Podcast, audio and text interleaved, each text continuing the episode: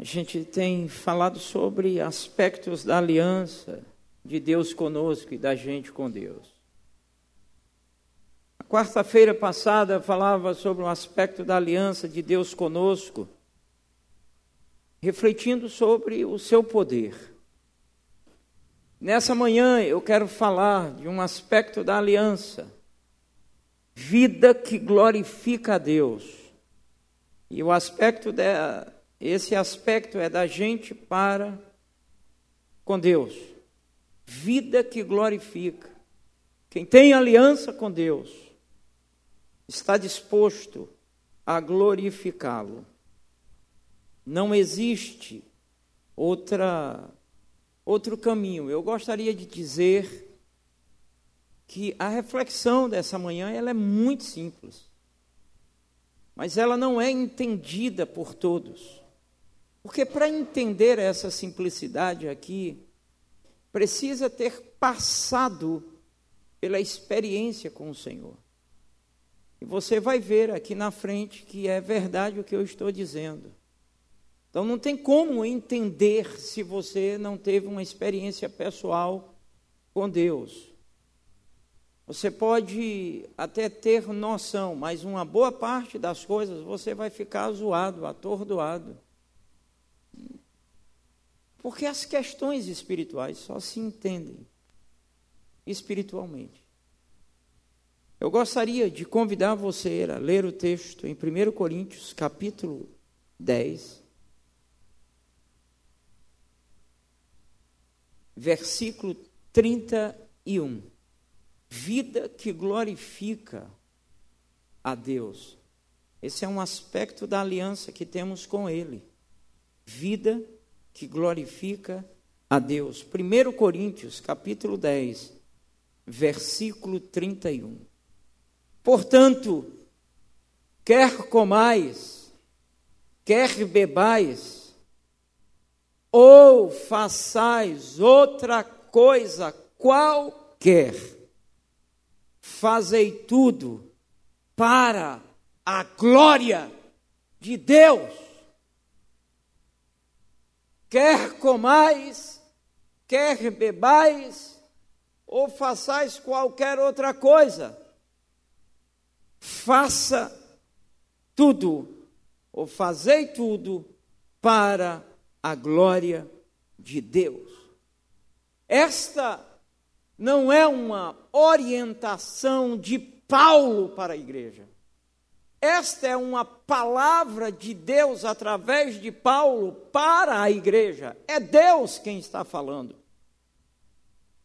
Não é Paulo quem está dizendo, é Deus que está dizendo, através do apóstolo Paulo.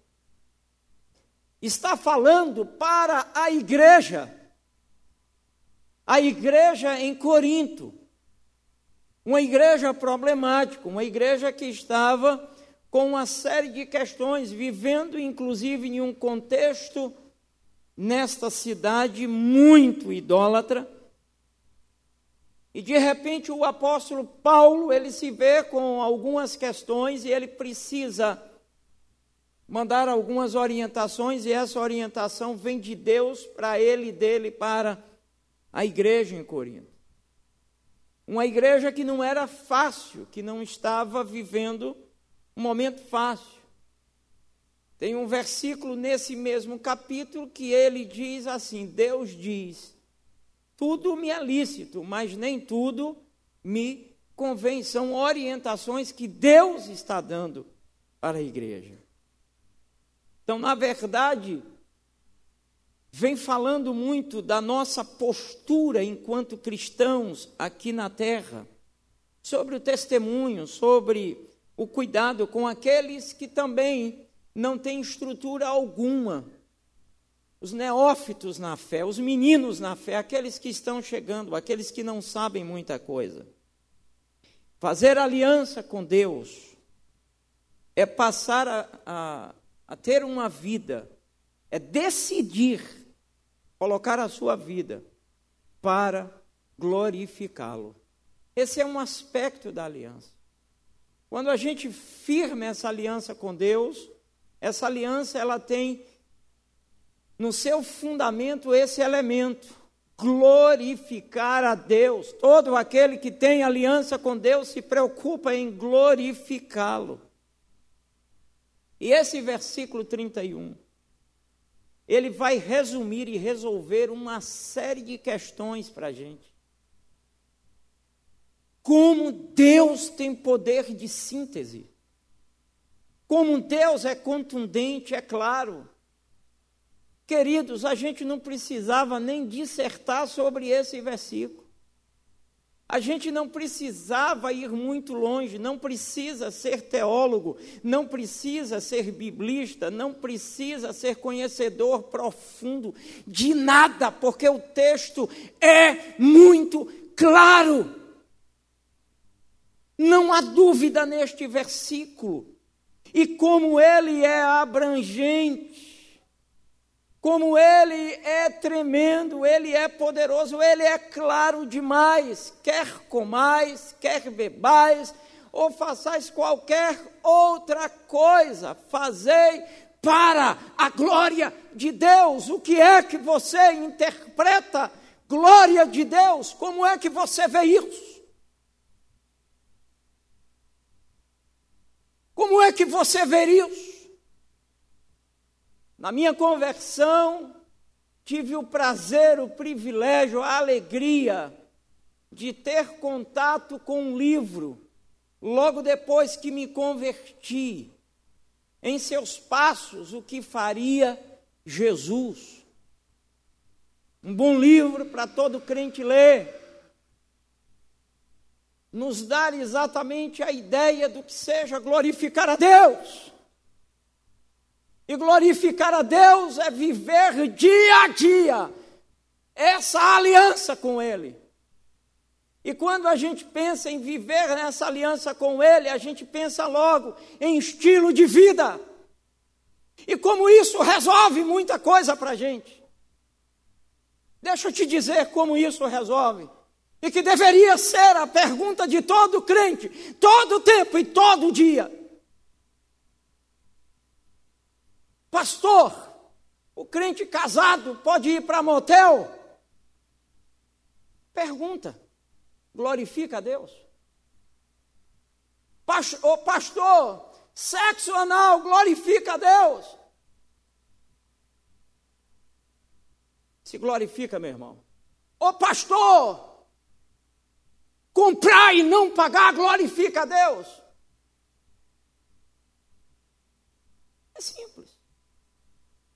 Me passaram um WhatsApp, eu acho que passaram de propósito. Ou para me provocar, para eu passar na igreja, eu vou passar na igreja. Vai uma mulher para um programa de televisão de moda, e lá tem um estilista e a mulher vai vestida com vestido, e o vestido com decote aqui, mostrando o caminho dos rios. E o cara perguntou para ela, com o jeito efeminado dele: A senhora vai para onde com essa roupa? Ah, eu vou para algumas festas entre família, eu vou para a igreja e tal, papapá. Primeira coisa que o camarada disse: Isso não é roupa para ir para a igreja, minha senhora. Isso não é roupa de ir para a igreja. Ela tem um decote muito horrível. Eu dei risada. É irônico demais. É simples. Bota uma roupa, se olha no espelho e pergunta: glorifica a Deus. É simples. Você chegar em casa aqui, falar com a tua mulher, com os teus filhos, parecendo um cavalo, pergunta: está glorificando ao meu Deus essa forma de falar com a minha família? Pergunta. A maneira como você tem tratado o seu casamento glorifica a Deus. Se glorifica a Deus, você está no caminho certo. Percebe como resolve uma série de coisas a nossa vida e que a gente não precisa estar tá procurando chifre na cabeça de cavalo. A gente fica complicando e fazendo o nosso próprio evangelho para justificar os nossos erros, os nossos pecados e alimentar os monstrinhos que a gente começa a criar dentro de nós mesmos, chamados pecados. É interessante que Deus ele vai para a base. Ele usa os elementos básicos da vida. Se você vai comer, se você vai beber, tudo que você fizer, glorifique a Deus, porque uma das questões textual era se comer carne naquela época, comida sacrificada a ídolos, podia ou não. E aí Deus dá toda uma orientação, vai ferir a consciência do outro, não coma, porque se você faz qualquer coisa que fere o seu próximo, você está pecando. Uau, que evangelho é esse? que parece tirar a nossa liberdade. Hein? Que evangelho é esse? Esse é o evangelho da Bíblia. Esse é o evangelho diferente da cachorrada que a gente tem visto por aí. E os maus educados e os cínicos entram nos templos e conversam. É um péssimo testemunho, tanto dentro da igreja quanto fora da igreja.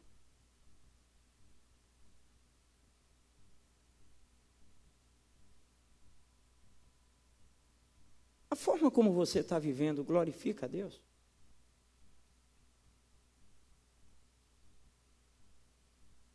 Eu espero que essa voz que você está ouvindo agora possa ecoar na sua alma, como a voz do Espírito Santo. Estava ouvindo aqui o menino o Saulo ministrando aqui e falando da presença de Deus. Pois a Geisa vem falando, entregue, coloque seu coração, alguma coisa assim, vamos atrair a presença de Deus. Esse momento aqui não é para a gente atrair a presença de Deus. Esse momento aqui é para a gente já desfrutar da presença de Deus, porque ao sair de casa, a gente já atraiu a presença dele por causa do nosso coração desejoso em glorificá-lo. Quer comais ou bebais, ou você venha fazer qualquer outra coisa, você deve fazer para glorificar a Deus. Evangelho é isto. Está afim? Está afim? Se você não está afim, você vai perder muito. Porque enquanto você glorifica a Deus, Ele te honra, que esse é um aspecto da aliança que eu vou pregar depois sobre isso. Nós servimos a um Deus que honra. Agora, se você não estiver afim, em nome de Jesus, se converta nessa manhã e fique afim, para você ver o que é vida, para você saber o que é evangelho de fato.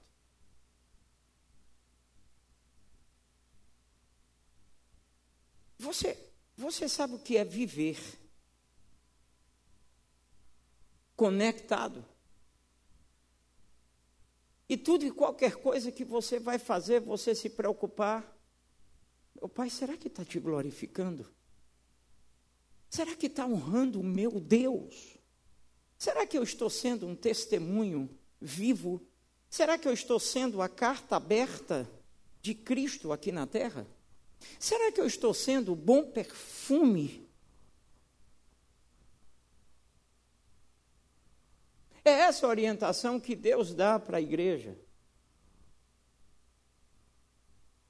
Nos elementos básicos. É o que você faz, é como você faz, é onde você faz, é quando você faz, que vai somando, que vai revelando se você glorifica a Deus ou não. Mas, queridos, para a gente viver nessa dimensão, nós precisamos decidir, nós precisamos decidir colocar na nossa vida pelo menos três pontos. Três pontos mesmo, não é três pontos de mensagem, não. A gente precisa colocar três pontos na nossa vida. Nessa manhã, quem não gosta de ler Bíblia, ou vai passar a gostar, ou vai sair daqui indignado, porque nessa manhã é o que a gente muito vai ler, é Bíblia nessa manhã. Tem um bocado de texto nessa manhã. Para quem acha enfadonho ler Bíblia, nessa manhã você vai ser curado. Amém? Nós precisamos de três pontos. Se não tivermos esses três pontos, já foi. Não há aliança, não tem nada. É tudo balela, é só religião. É só presença dentro de uma igreja. É só fachada. Mas não tem essência, não tem vida. Por favor. Primeiro ponto, João capítulo 12, 24. Eu não vou esperar você abrir a Bíblia para eu ganhar tempo, tá certo? Então, se você não conseguir abrir na mesma velocidade que eu, aí você vai ouvindo. João, capítulo 12, versículo 24, diz assim: Em verdade, em verdade vos digo, que se o grão de trigo caindo na terra não morrer, fica só. Mas se morrer, produz muito fruto. E é assim mesmo que funciona. Caiu, não se aprofundou, ficou lá na superfície, não morreu, ele vai ficar, ele vai ficar sozinho. Mas quando ele morre, aí onde está o mistério, né? A morte é que vai gerar Que sabedoria tremenda, não é? Ele usa a agricultura para dizer para mim e para você que se você quer glorificar a Ele, você precisa, você precisa, é daí onde vem a grande questão, que espiritualmente a gente a gente só entende isso espiritual, espiritualmente. Eu vou te dar um exemplo. Você tinha ah, você tinha um complexo com o seu corpo. Tá certo?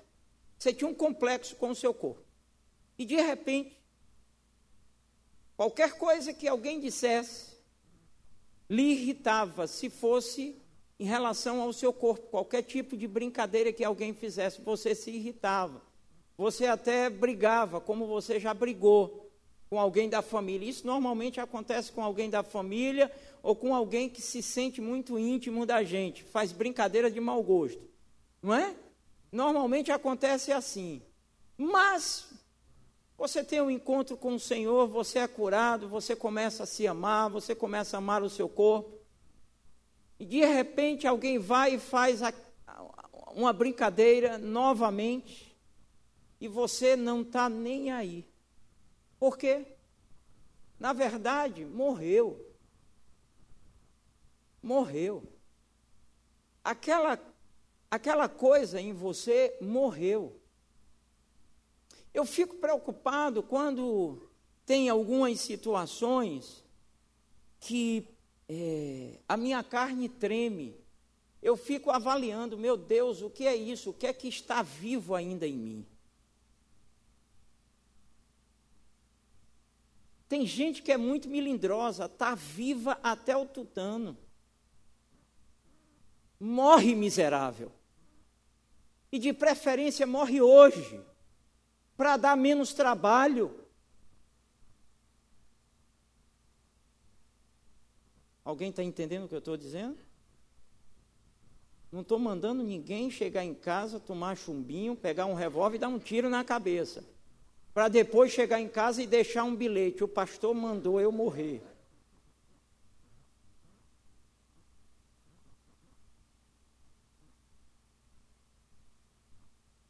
A gente está falando aqui não sabe a cabeça que está aí, meu irmão. Cada cabeça um mundo, um universo. Tem cada doido que a gente nem imagina. É uma loucura. Sabe como é que é? Uma loucura. Ó, oh, Eu não estou mandando você cometer suicídio, que é pecado, suicídio do corpo, mas su suicídio espiritual. Sabe como é que é? Matar as obras da carne. É isso que eu estou falando. Porque se você permanecer nesse seu estilo miserável de vida, vai ficar sozinho. Vai ficar só.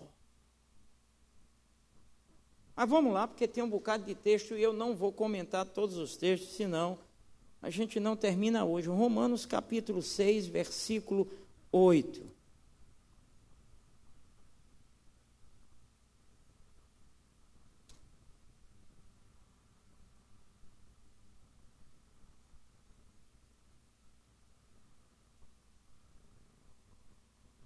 Romanos capítulo 6, versículo 8. Ora, se já morremos com Cristo,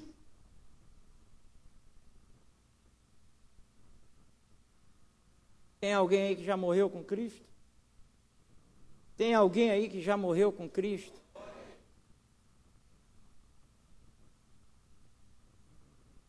Cremos que também com Ele, se já morremos com Cristo, tem que morrer. 8,13, Romanos 8,13.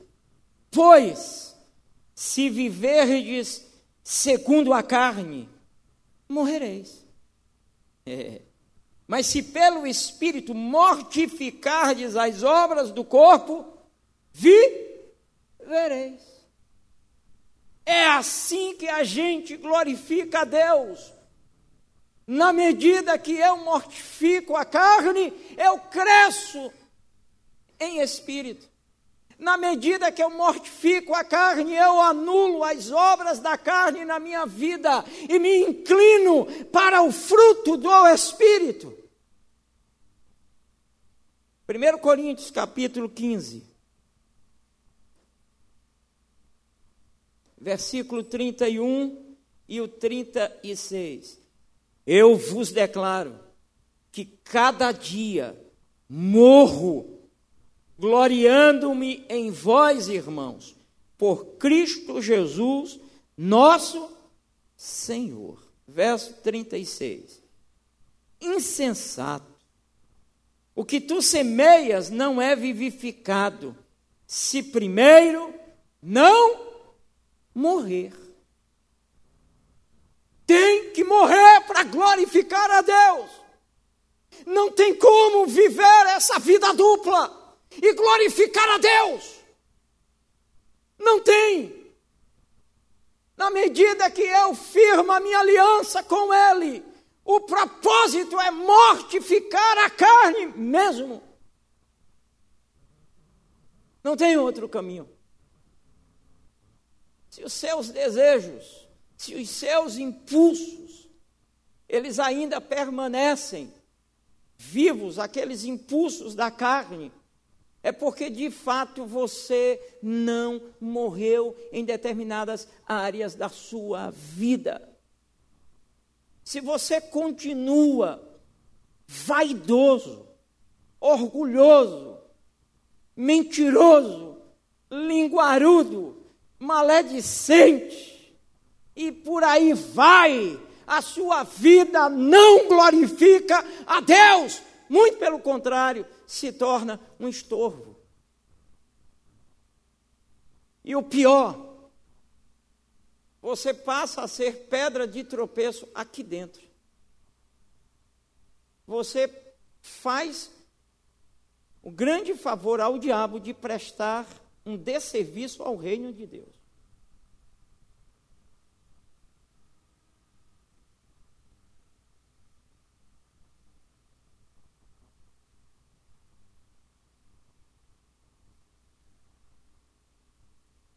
Aos matemáticos aí, eu, eu tiver errado, depois do culto você me conserta. Não me conserta agora não, para eu não ficar com vergonha. Depois do culto você me conserta. Se eu tiver errado, me conserte agora mesmo, porque eu não quero que o povo saia daqui com o ensino errado. Tem uma propriedade na matemática, propriedade comutativa. É isso mesmo? Se A é igual a B e B é igual a C, logo, a é, logo C é igual a A. Estou certo quem é matemático aí? Matemático, quem é? Está certo? Se A é igual a B, B é igual a C, logo C é igual a A. Está certo? Propriedade comutativa. É isso mesmo, Madinha? Muito obrigado. Estou mais tranquilo agora. Então vamos lá. Se você tem uma aliança com Deus, preste bem atenção. Se você tem uma aliança com Deus,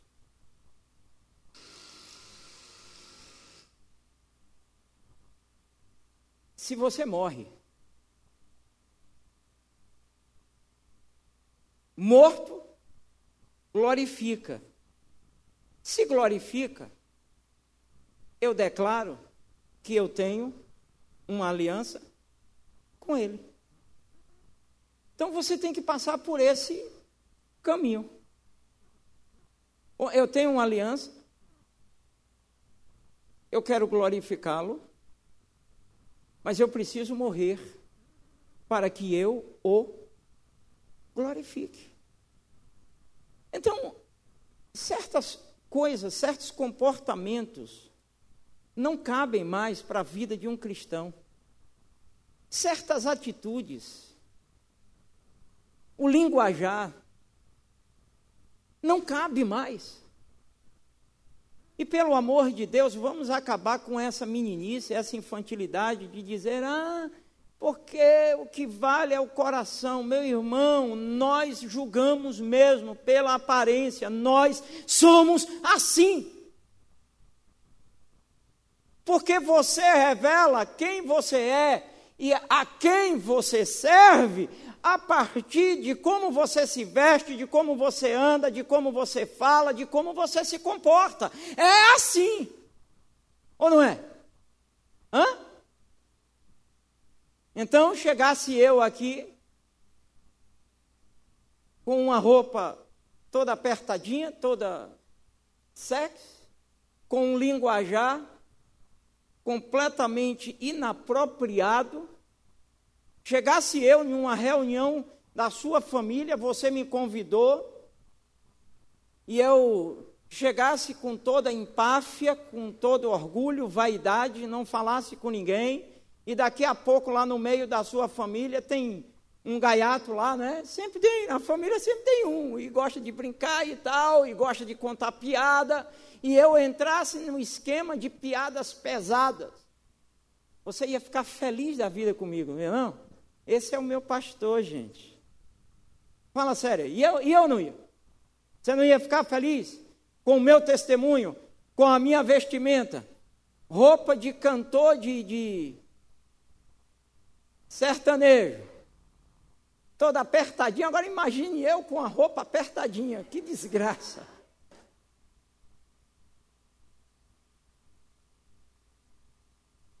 Mas tem doido, doido é doido, não importa, ele não está nem aí. Ou você nunca viu? Hã? Você acha que eu seria julgado como, irmão? Me diga. Ah, mas não é aparência conta também. Então morra e guarde o seu corpo debaixo de uma roupa decente. E ao se vestir, se olhe e pergunte: vou glorificar a Deus da forma como estou? A minha oração foi uma só, Espírito Santo, quando eu terminar essa mensagem, que esse povo vá para casa com isso na mente. Eu estou glorificando ao meu Deus, eu estou glorificando ao meu Deus, como eu estou dirigindo, eu estou glorificando ao meu Deus, como eu estou dirigindo, eu estou glorificando ao meu Deus.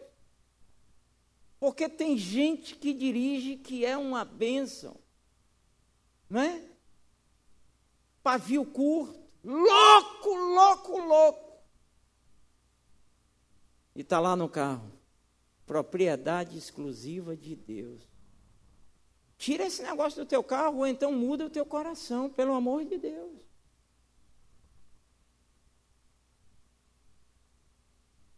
Acredite, nós estamos aqui para fazer a diferença em tudo e em todas as coisas. Quantas vezes eu me policio porque eu chego em determinados lugares, a primeira coisa que me dá vontade é de protestar. Mas eu penso no Evangelho, como é que essas pessoas vão me interpretar? Vão me interpretar mal, porque tem muita gente que não entende. E às vezes eu recuo. Eu cheguei em um lugar para fazer um negócio de, de, de renovação de carteira, meu irmão. A vontade que eu tive foi de levantar a voz e fazer uma e dar uma palavra para aquele povo. Aquilo é uma escolhambação, é uma falta de respeito. Quem já fez esse troço recentemente sabe. Aquilo é uma falta de respeito. Fiquei uma hora e meia em pé, pagando 135 reais para entrar na sala do indivíduo chamado médico olhou para mim, tudo bem, tudo bem, que letra é essa? É A, que letra é essa? É B. Rapaz, o senhor está bem demais, aferiu a pressão, que menino bom, pode ir embora. Deu vontade de dizer, que roubo. Mas às vezes você tem que dar um pé para trás.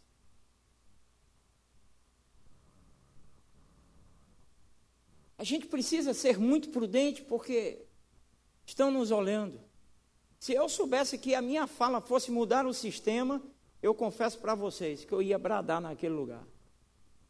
Eu nunca vi aberração igual. Como aberrações nós temos dentro da igreja? E só tem dentro da igreja porque tem muita gente viva.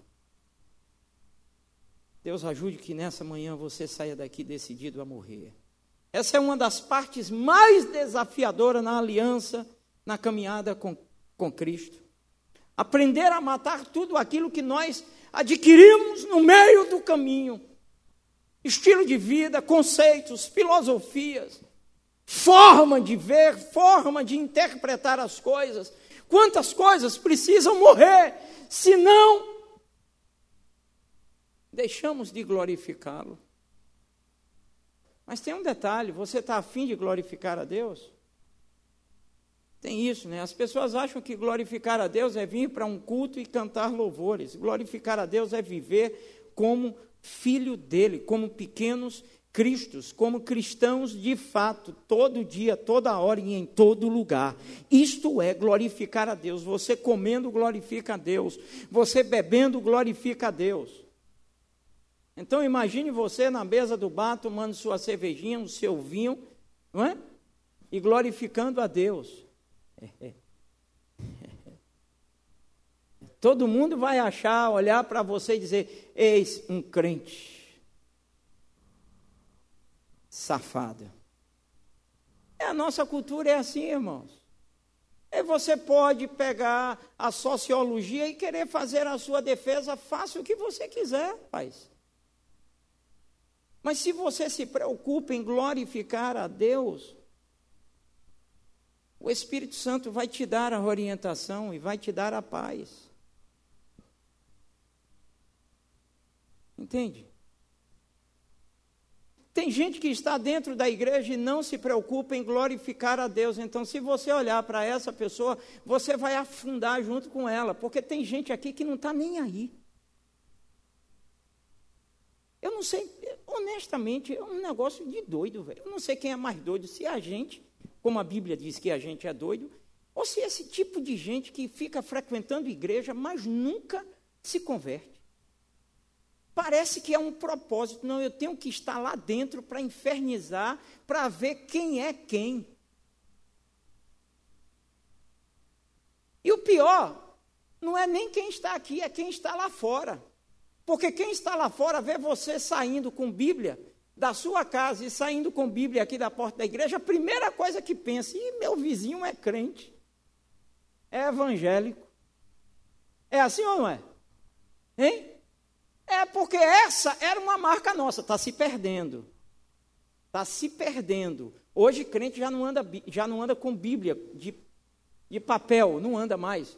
Porque tem um iPhone, essa, essa desgraça desse negócio chega dentro da igreja, às vezes lê o versículo que o pastor pediu e o resto é para ficar passando mensagens e vendo coisas no. Como é? Como é? Como é?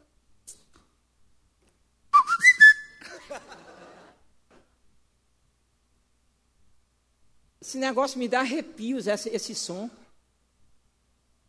O do meu eu mudei esse som, eu não aguento ouvir esse som.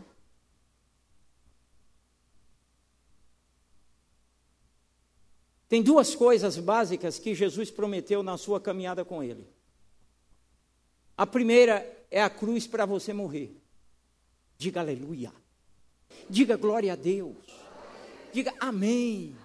Diga assim, obrigado, Jesus porque eu tenho uma cruz para morrer nela.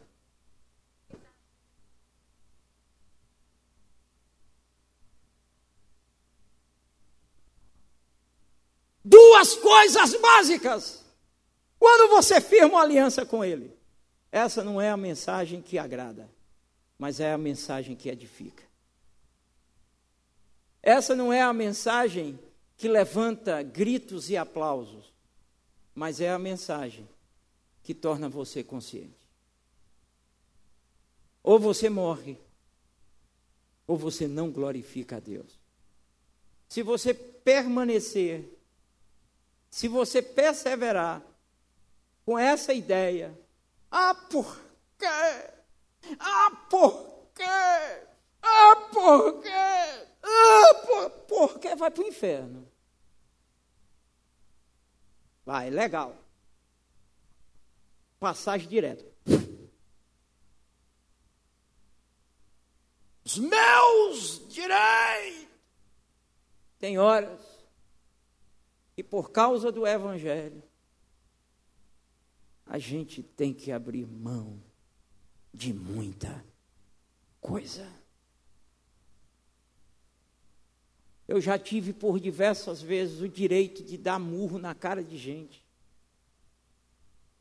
Você já teve?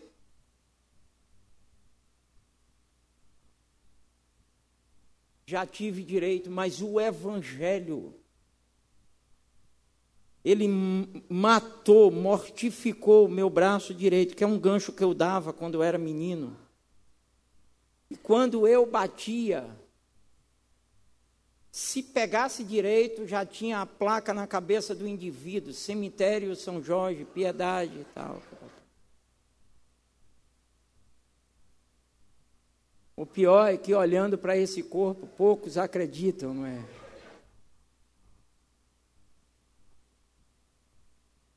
Você teve sorte de não me encontrar quando eu era ímpio.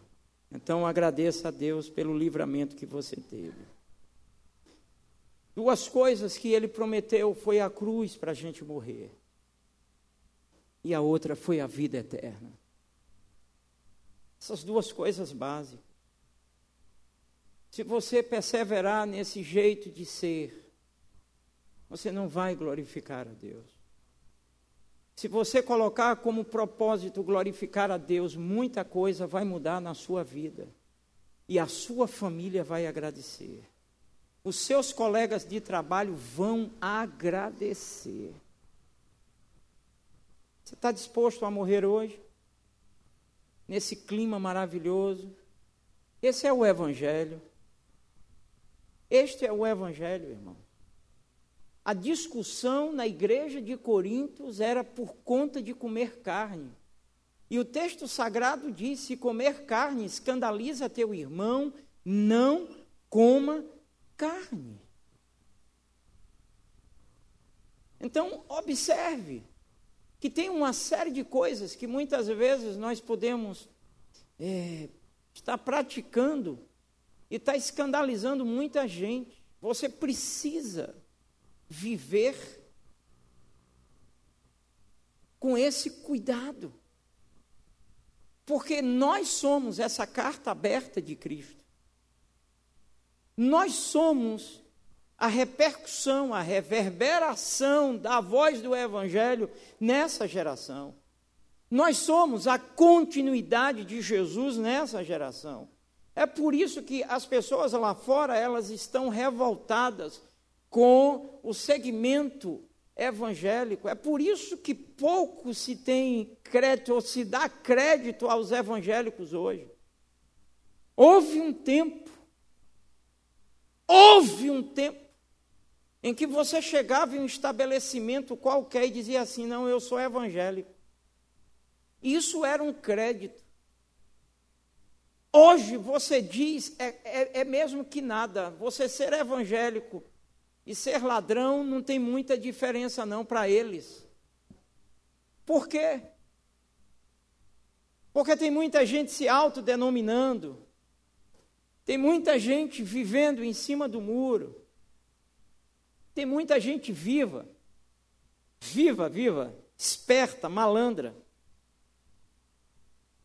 Recentemente vi uma reportagem de uma mulher foi surpreendida por policiais. Carregava uma Bíblia. E o que ela carregava na Bíblia? Droga. Ela estava carregando droga na Bíblia. Então, todas essas questões, esses fatores, eles vão somando para descaracterizar e se você que tem uma aliança com Deus não se posicionar, vai ficar pior. Então nós não podemos viver no nível da mediocridade. Eu digo sempre para os meus filhos: meus filhos, quem quer fazer diferença na terra, não vive na média, tem que ir para cima. Essa é a minha maior luta. Não me conforma em ser um pastor mediano.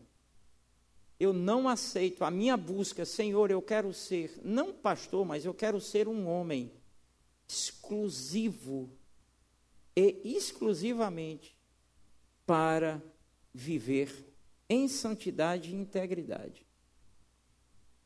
Porque a média é a média.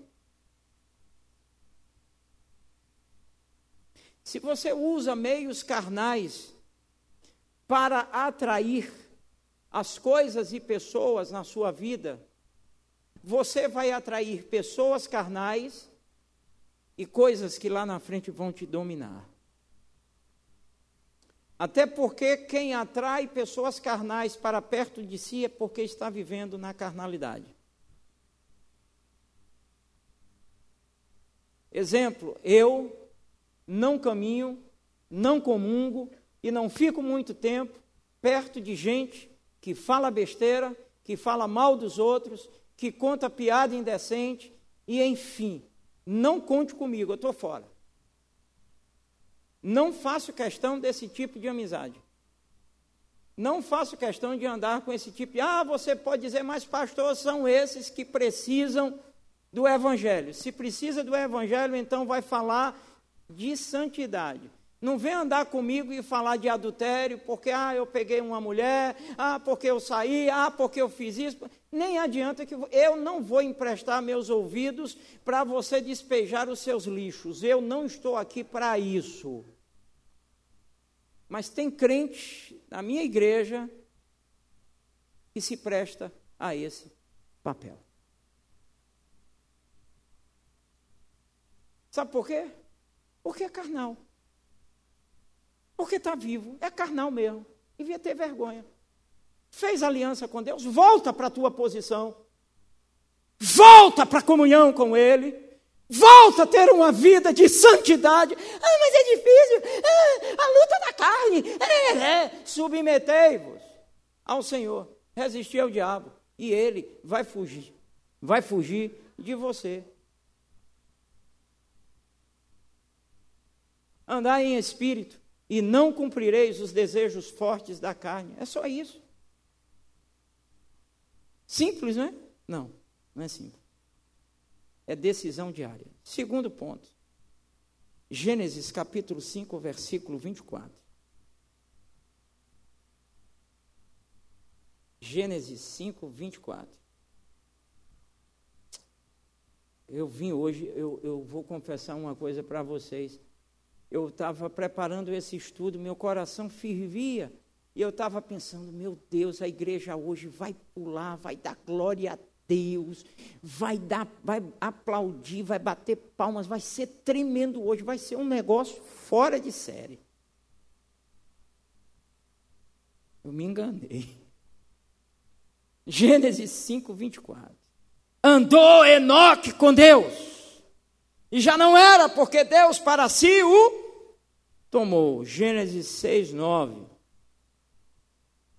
São estas as gerações.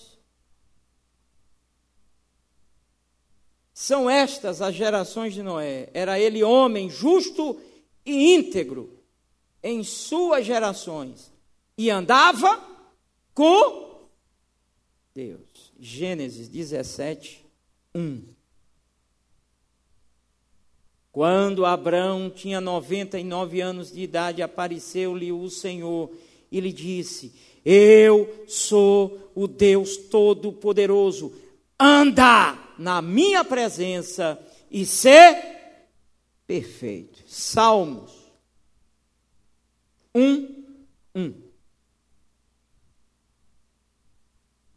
Salmos 1, 1. Bem-aventurado o homem que não anda segundo o conselho dos ímpios, nem se detém no caminho dos pecadores, nem se assenta na roda dos escarnecedores. Salmo 119, 1.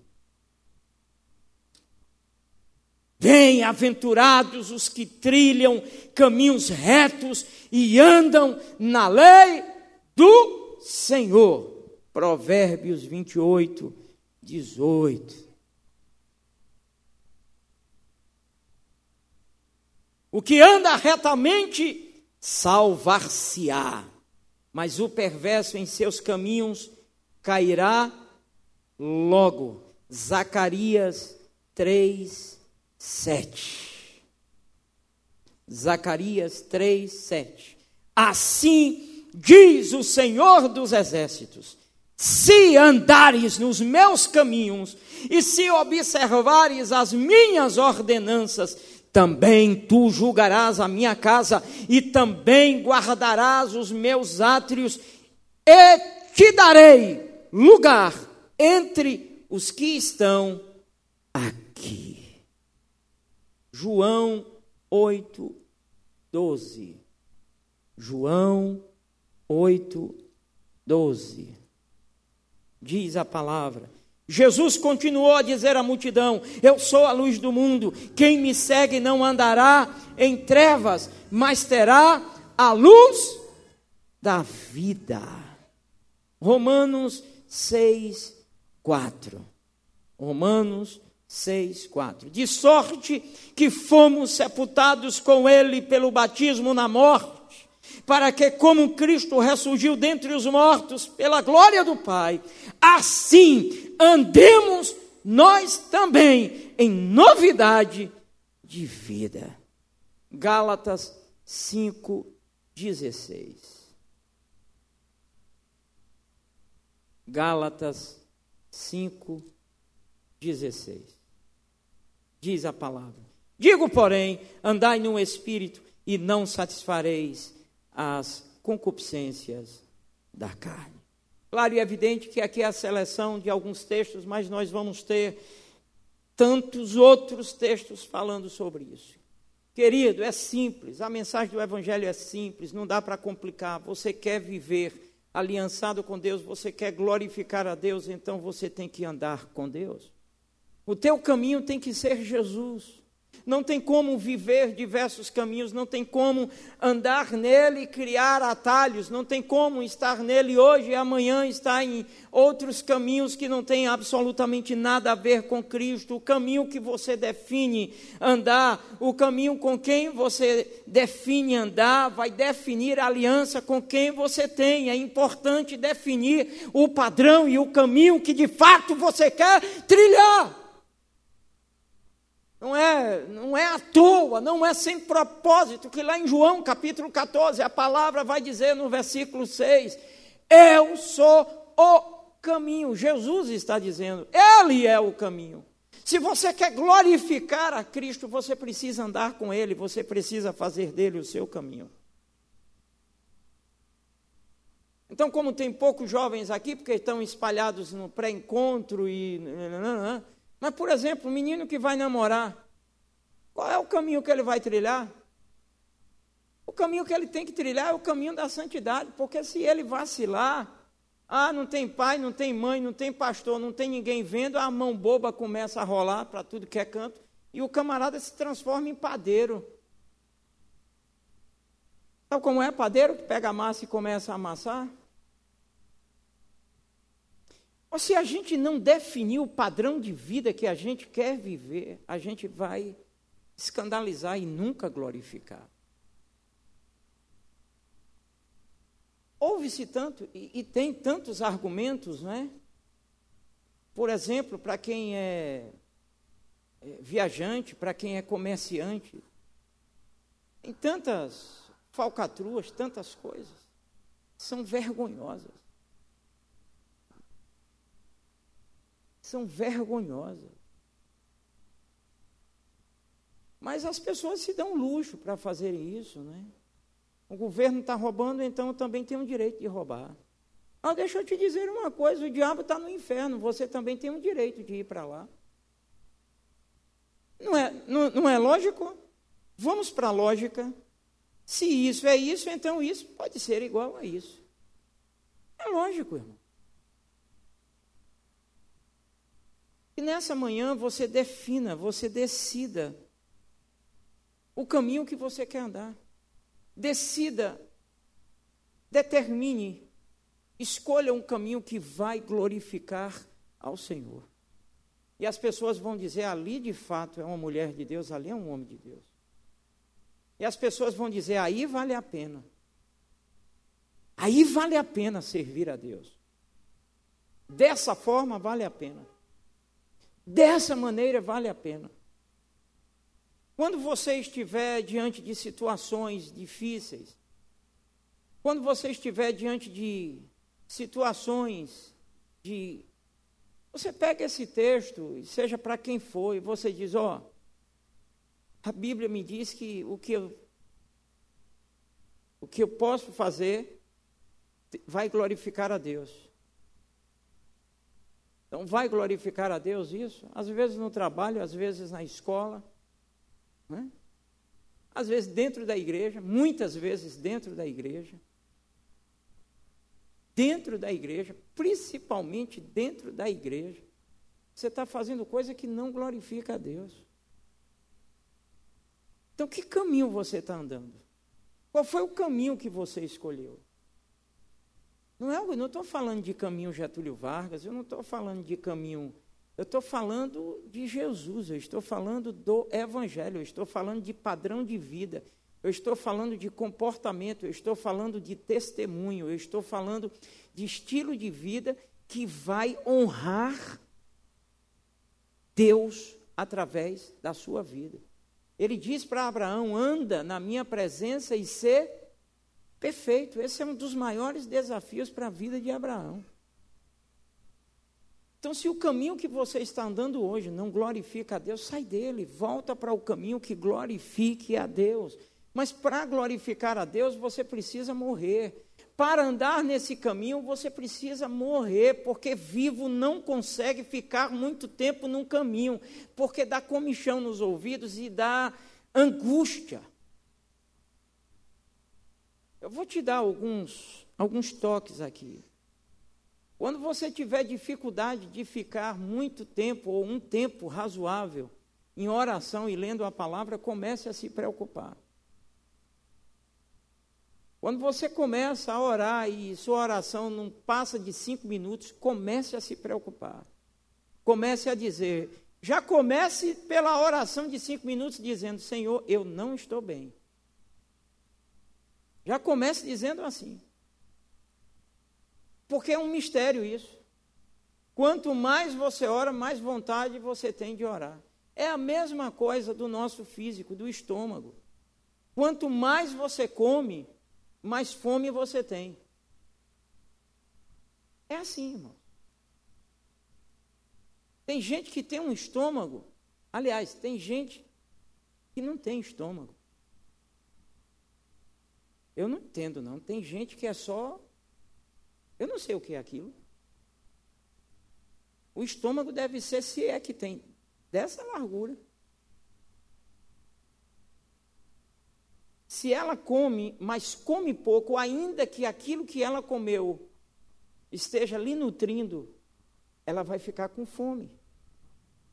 Porque ela não comeu o suficiente para preencher o espaço do estômago. Aí quando ela resolve diminuir, ela sofre nos primeiros momentos. E se ela persiste diminuindo, vai chegar um momento que ela não vai conseguir mais comer aquele tanto. Por quê? Porque o estômago diminuiu. Então, quanto mais você passa tempo na presença de Deus, mais vontade você vai ter de ficar na presença dEle. E andar nesse caminho requer uma vida de comunhão com Ele. Andar nesse caminho requer um, um tempo de estudo da palavra, de se debruçar diante da palavra, de comer a palavra, de tomar a palavra para a sua vida. Não é abrir a palavra para você ter respostas. E esse é um dos, um dos piores pontos na vida dos pastores, e falo sempre para a turma aqui da igreja, para os ministros e os pastores da igreja. De vez em quando eu falo sobre isso. Nunca, nunca vacilem. Estejam sempre atentos a não abrir a Bíblia só para preparar mensagem e a não dobrar os joelhos só por causa de ministério.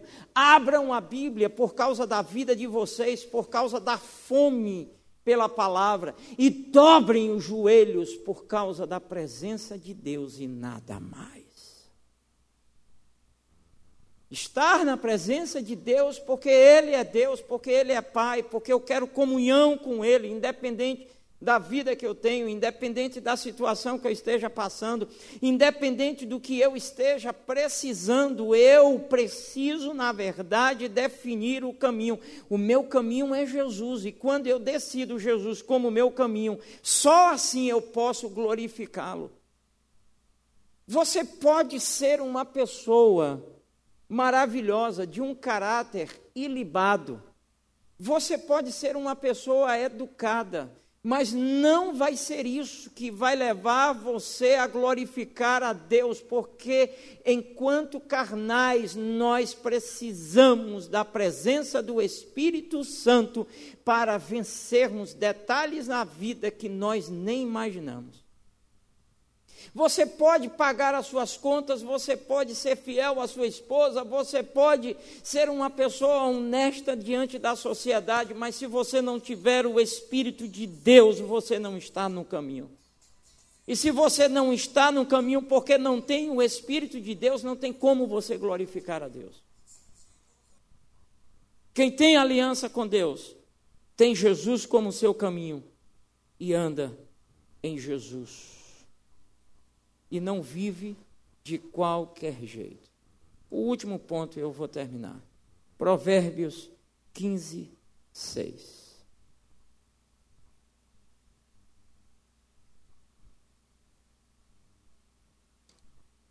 Provérbios 15, 6. Na casa do justo há grande tesouro, mas nos frutos do ímpio há perturbação. Aí tem gente que faz como o salmista lá no Salmo 73, né? Fica revoltado, fica injuriado. E tem crente que fica até endemoniado quando começa a olhar para o ímpio que está prosperando.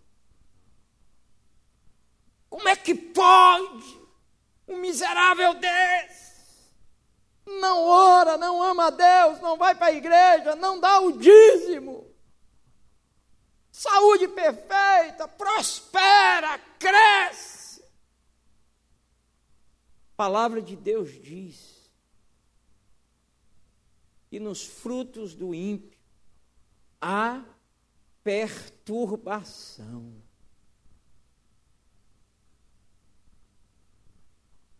Mas que na casa do justo tem um tesouro.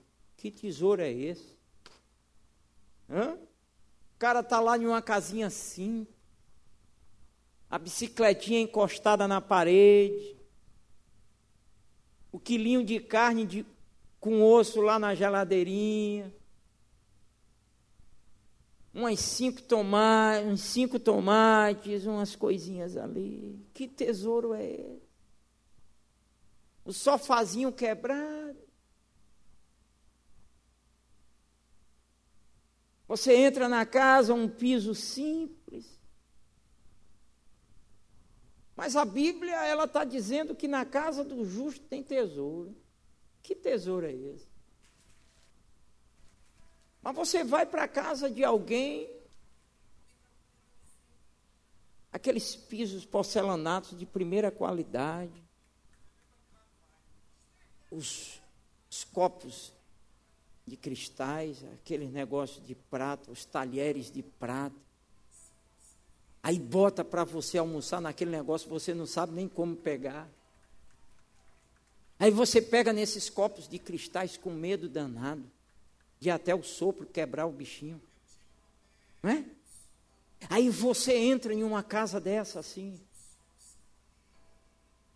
Mas se tiver um justo, tudo isso perde o encanto porque o tesouro está dentro do justo, que é o Espírito do Senhor.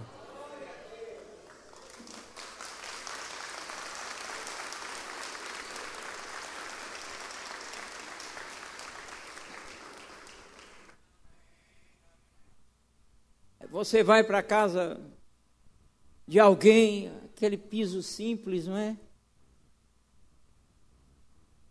Casa do ímpio. Quando você entra naquela casa, palavrão, maldição, escárnio. Infelizmente, muita gente faz essa associação. É simples quem tem, quem é pobre. Mentira, tem tanto pobre orgulhoso aí, metido a besta, tanto pobre que se ficasse rico era uma peste. Nem o diabo aguentava. Você não conhece, não? Eu conheço. Tem tanto pobre que não vale um tostão.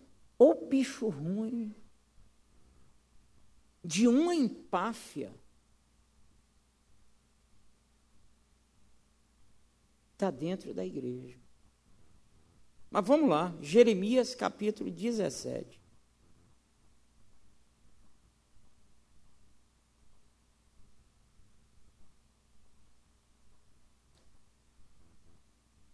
Jeremias 17, 10. Eu, o Senhor, esquadrinho o coração e provo a mente, e isto para dar a cada um segundo os seus caminhos e segundo o fruto das suas.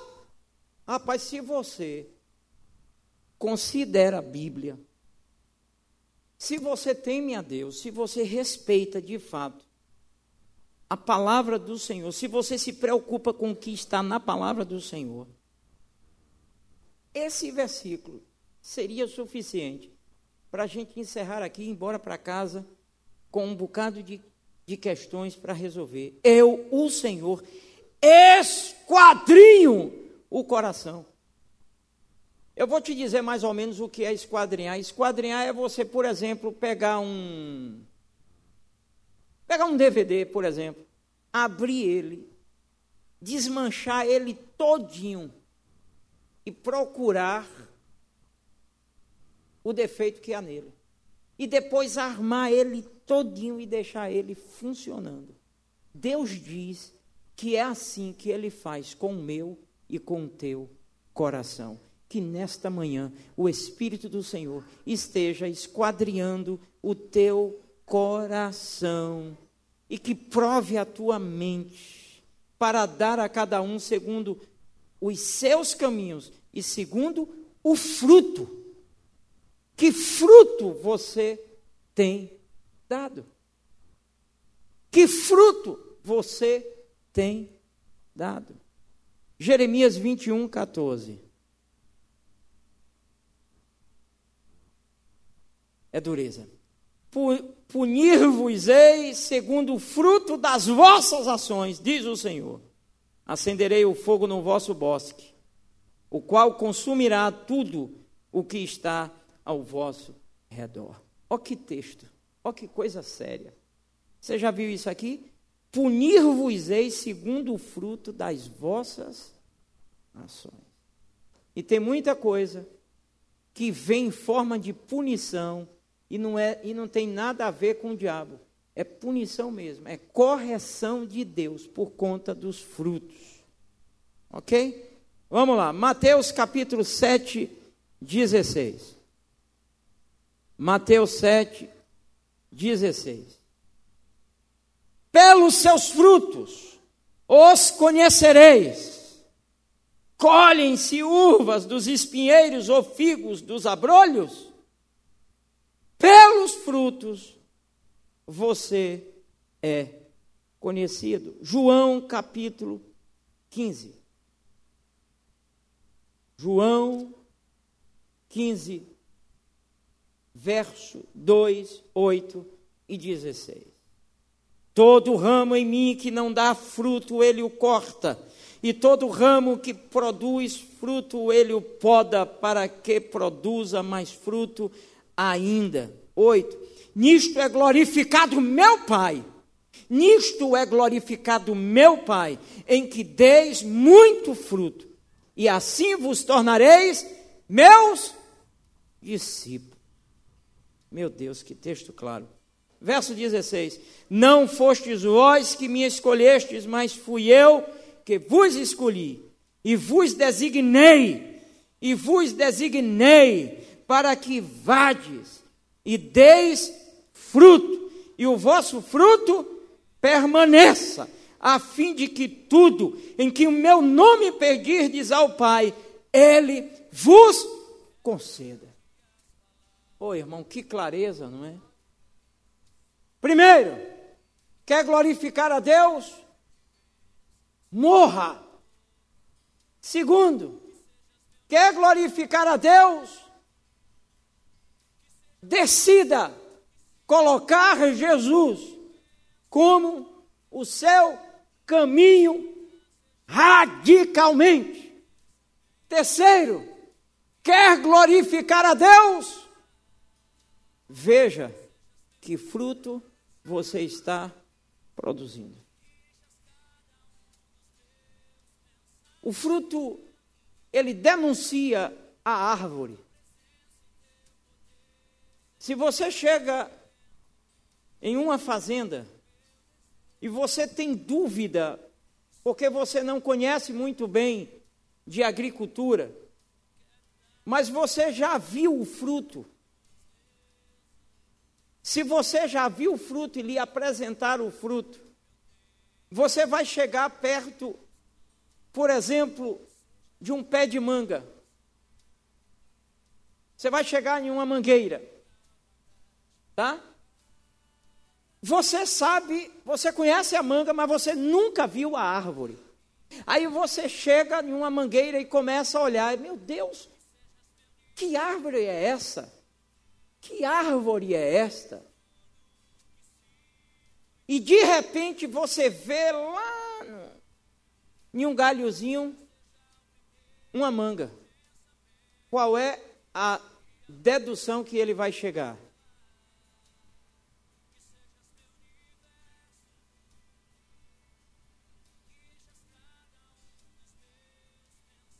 Está rebocando? Ah, então deixa. Mas qual é o carro que não tem a placa? Todos? Danou, você vai terminar o culto. Os carros em cima da calçada e prendendo outros. A SMT está mutando neste exato momento.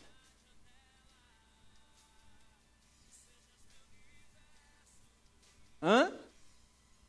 Moto também? Moto também.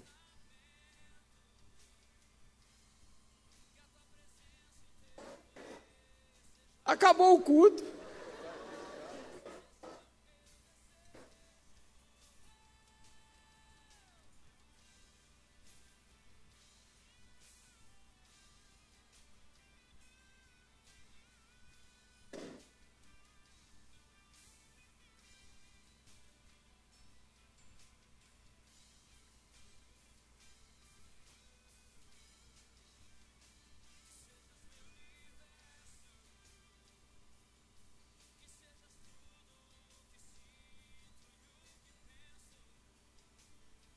Atenção, senhoras e senhores.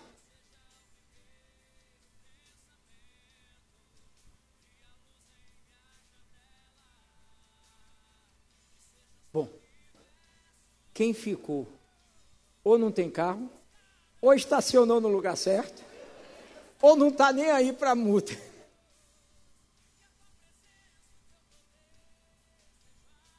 Bom, é, eu não sei como é que eles vão fazer com os clientes das lojas, não é? Mas eu acho que é porque o comércio está aberto e alguém das lojas aí ligou para infernizar a gente, não é?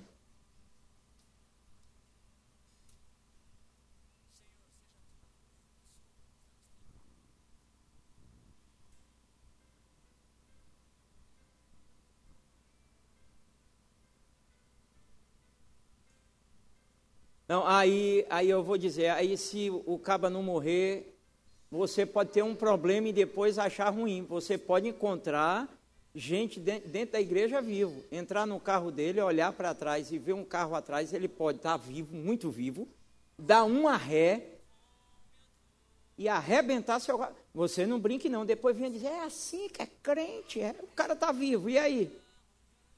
Como é que vai fazer? Tu é doido, é?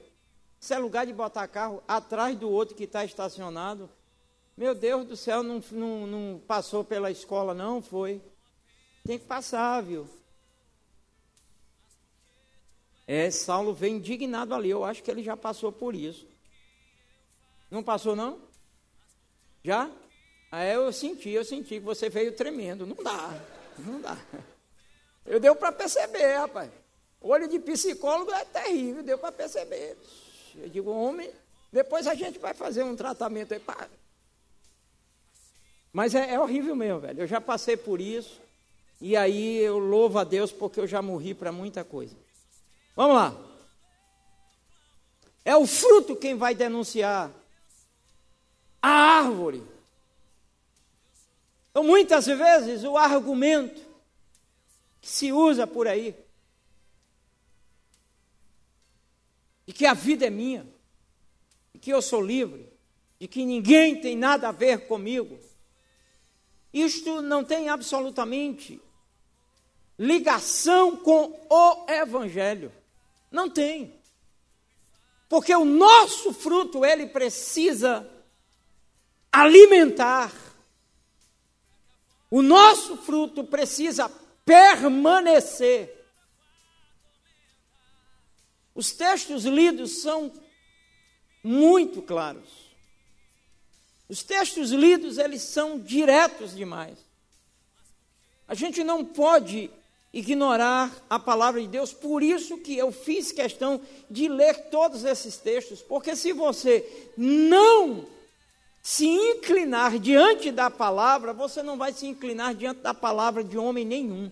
Se você não se inclinar diante daquilo que Deus quer e diante daquilo que Deus está orientando, você vai se inclinar diante da palavra de pastor? Não. Por isso que eu fiz questão de selecionar esses versículos para que você seja tocado nesta manhã. É indiscutível. Quem tem aliança com Deus tem fruto.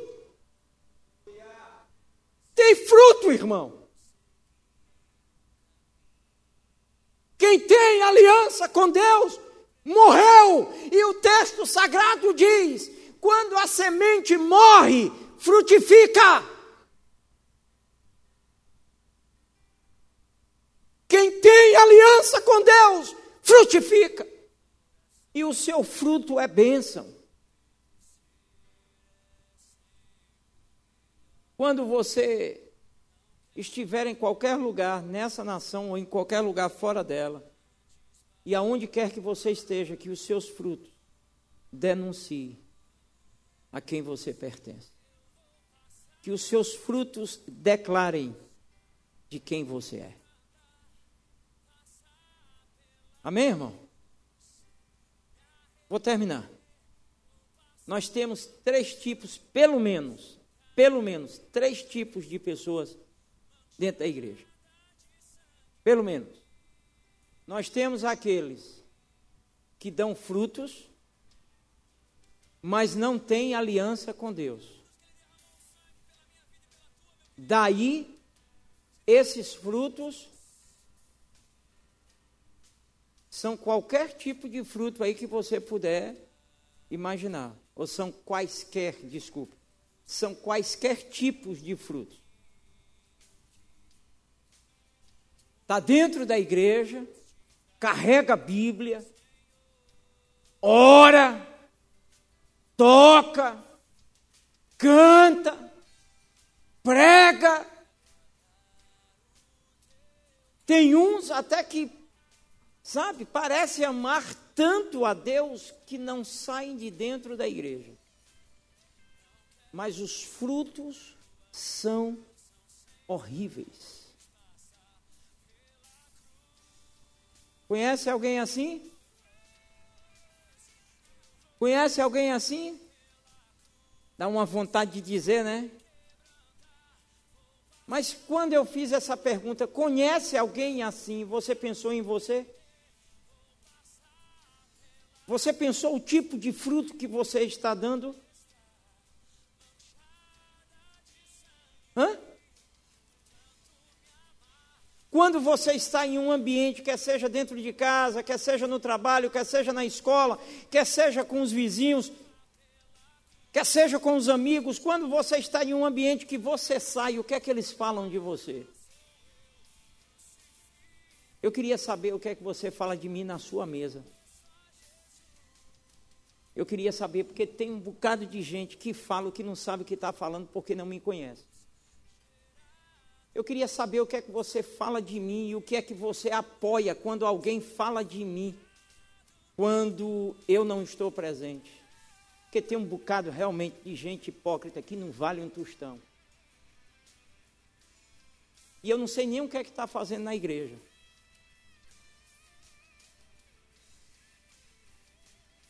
Porque, por exemplo, tem gente que não gosta da, da forma como eu prego. Sabe? Dessa maneira contundente como eu prego. Tem gente que não gosta. E fica, vai gostar de sofrer assim no inferno. Não gosta, mas fica. Mas apoia comentários e ainda dizem: rapaz, Deus é tão bom. Tem coisas que às vezes a gente fica sabendo. E aí eu fico olhando, mas rapaz,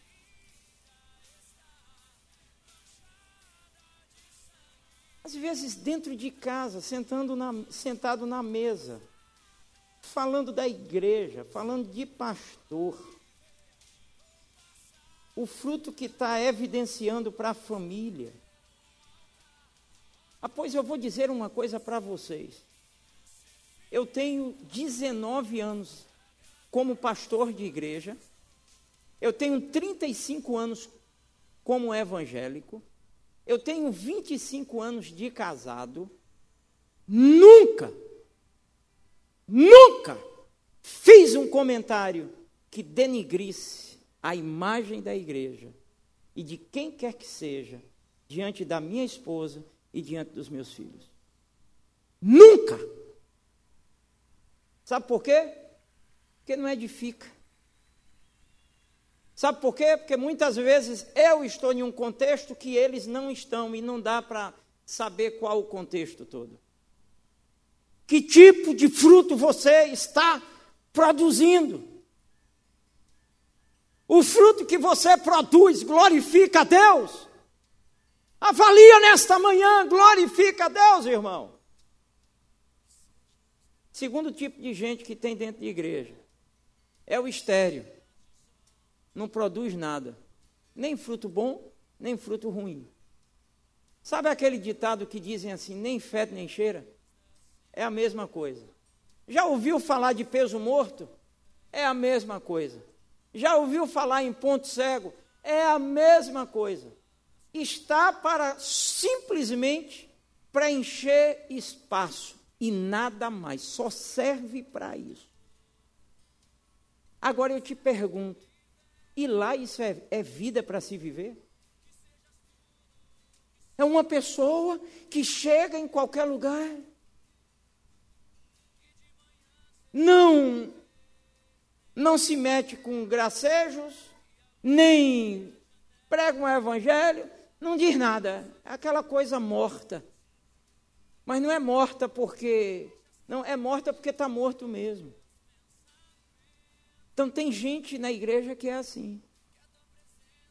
Aquele que tem frutos, ou que produzem frutos ruins, os estéreis, e eu sempre acho que o, o, os estéreis são aqueles que sobem na carroça e cruzam os braços. Se a carroça for puxada para frente, ele vai. Se for puxada para trás, ele vai. Se ficar no canto, ele fica. A vida toda. Não é isso é vida, meu irmão. Mas tem aqueles que produzem frutos permanentes. Mas tem aqueles que produzem frutos que abençoam. Mas tem aqueles que vale a pena, porque em olhando para eles, a gente se alimenta, a gente se renova, a gente se anima. Olhando para eles, a gente diz: Uau, tem mais comigo. Vale a pena. Olhando para eles, eles servem de bênção para a gente e restaura a nossa vida na caminhada. Você quer glorificar a Deus? Morra. Você quer glorificar a Deus? Decida de forma radical andar no caminho. Andar no caminho, viver de fato Jesus. Você quer glorificar a Deus? Produza frutos que abençoe. Amém? Você pode repetir comigo a mensagem nessa manhã, nesta manhã, nesta manhã, eu me proponho a morrer. Nesta manhã, eu me proponho a andar no caminho Jesus.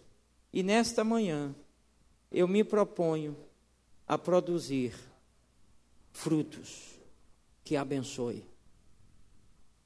Bom, você disse porque eu pedi para você dizer. Mas eu vou liberar uma bênção sobre a sua vida. E ao se levantar, de novo.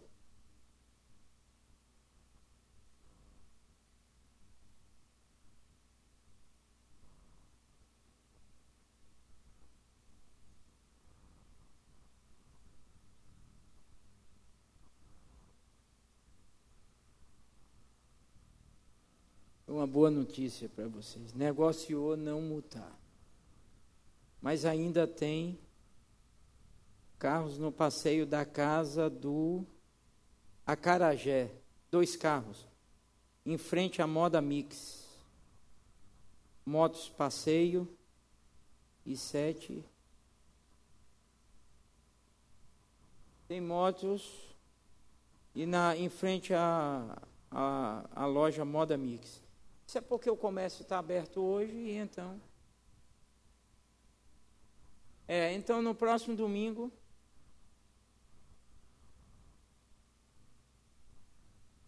Hã? Eu já sabia, foi a denúncia. É, agora é assim. É, é, assim, agora a gente, a gente não tem que ficar com raiva, não. Eles estão certos, é o comércio deles, eles precisam ganhar o dinheiro deles, o cliente chega, não tem onde botar carro, é dito orar. Se a loja fosse minha, a gente tinha que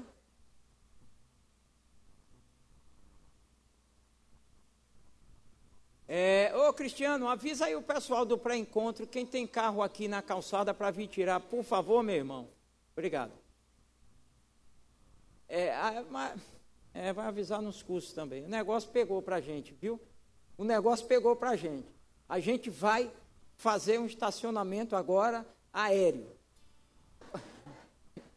Eu não sei o que, é que a gente vai fazer, não. Ou então, pessoal,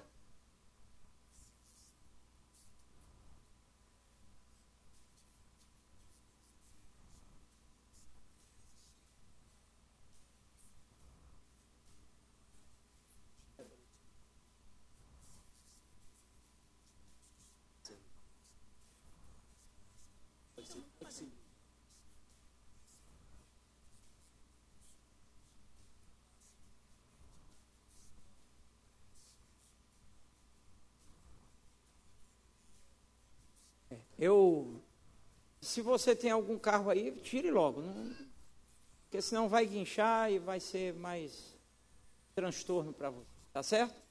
É, eu, eu confesso para vocês que eu estou revoltado.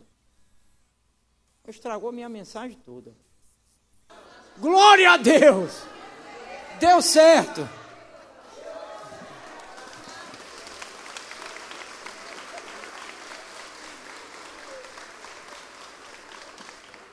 Obrigado, André. Eu já vou para casa satisfeito. Um recebeu. Agora a gente precisa resolver isso. Eu não sei como é que a gente vai fazer isso. Mas, queridos, vou terminar dizendo o seguinte: vocês repetiram o que eu pedi, mas eu quero abençoar vocês. Eu vou abençoar vocês hoje e assim que vocês se levantarem, eu abençoo vocês com a voz do Espírito Santo ministrando todo dia na mente, no coração de vocês, dizendo: glorifica-me, glorifica-me. Você é meu, glorifica-me. Você é o meu instrumento para glorificar o meu nome na terra. Para glorificar o meu nome na terra. Que você glorifique ao Pai, o Filho e o Espírito Santo por onde quer que você passe. E essa cidade saberá que tem de fato cristãos dispostos a morrerem, andarem no caminho e a produzirem fruto que abençoam e que alimentam. Gerry, cadê Gerry? Bota aí, por favor, aquela música que nós ouvimos no começo. Eu quero pedir que você fique em pé. Nós vamos orar e encerrar o culto. Este momento. Tudo que eu queria era falar contigo. Mas tempo para mim você não tem. Tudo que eu queria era ser o seu amigo. Mas o meu espaço você preencheu também. Nunca mais conversamos de madrugada. E em soluço já não ouço tua voz. Que saudade, que saudade, que saudade eu tenho das nossas conversas e dos segredos que haviam entre nós. Foi por isso que eu fechei as portas para ver se você lembrava de mim. Já não dá pra viver nessa indiferença. Não, eu não suporto mais viver assim. Seus negócios são mais importantes do que eu. Faz muito tempo que eu ouvi você me chamar de meu amigo saudade, que saudade, que saudade eu estou de você.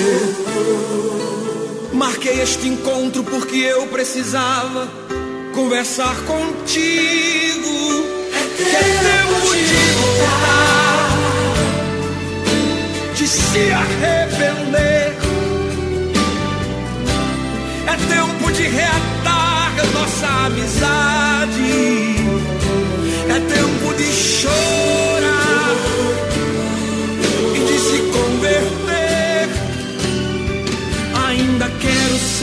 o seu amigo de verdade.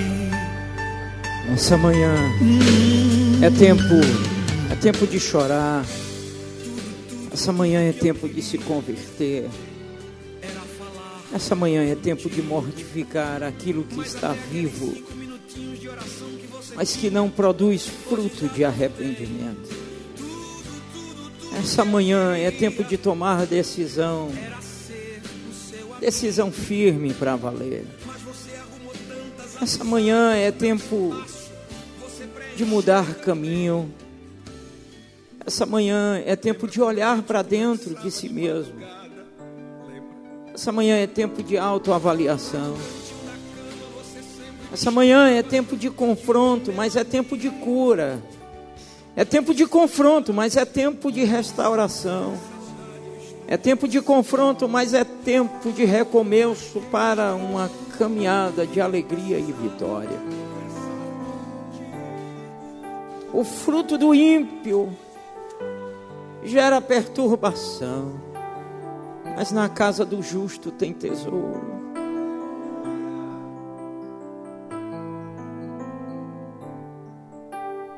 É fundamental decidir morrer. É fundamental escolher o caminho. Jesus. Como é fundamental para essa geração é decisivo para esta geração. O fruto que produzimos, o fruto que você produz, ou dá vida, ou mata. E se você não produz, você deixa as pessoas na mesma situação. E nessa manhã eu queria perguntar a você o que é que precisa morrer. O que é que precisa morrer em você que não está glorificando ao Pai? Quer você coma, quer você beba, ou você venha fazer qualquer coisa, faça para glorificá-lo. Você tem aliança com Ele? Se você tem aliança com Ele, então, a sua missão é glorificar o Pai, é honrá-lo enquanto filho. A sua missão é onde você estiver, declarar de quem você é. A sua missão é testemunhar, mas um testemunho vivo, um testemunho que abençoe, um testemunho que glorifique, que honre, que exalte ao Senhor. Se você não estava vivendo assim, decida em nome de Jesus. Decida em nome de Jesus. Decida em nome de Jesus. E você só pode glorificá-lo se você voltar, se você estiver, se você permanecer na presença dEle, em comunhão com Ele.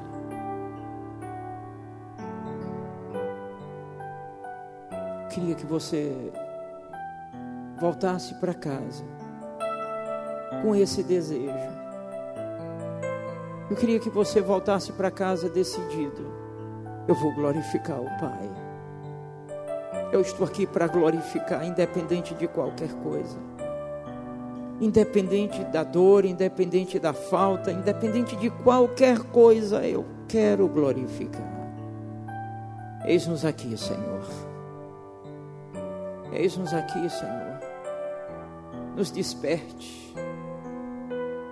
Que o nosso comportamento glorifique o Teu nome. até na forma de colocar um carro. Que o nosso comportamento glorifique o teu nome, até na forma de vestir uma roupa. Que a nossa vida glorifique o teu nome, até na maneira de falar. Que a nossa vida glorifique o teu nome, no levantar e no sentar, no entrar e no sair. Que as pessoas fiquem perplexas por causa da nossa atitude contrária à atitude do mundo, mas que nessa manhã morra coisas que precisam morrer em nós. Eu estou aqui, começa pela minha vida, Senhor me dá força, sabedoria, discernimento para matar aquilo que precisa morrer em mim. Eu estou aqui e decido, Senhor, mas de forma radical, caminhar em Jesus, por Jesus. Eu decido dar frutos que abençoe, que alimente, que dê vida. Toma a tua igreja. Renova as forças do teu filho e da tua filha, e que na casa de cada um, e na família de cada um, cada um aqui, seja exatamente este filho e esta filha, que morto produza frutos que permaneçam para sempre. Muito obrigado muito obrigado pelo teu amor e por esta manhã, em nome de Jesus.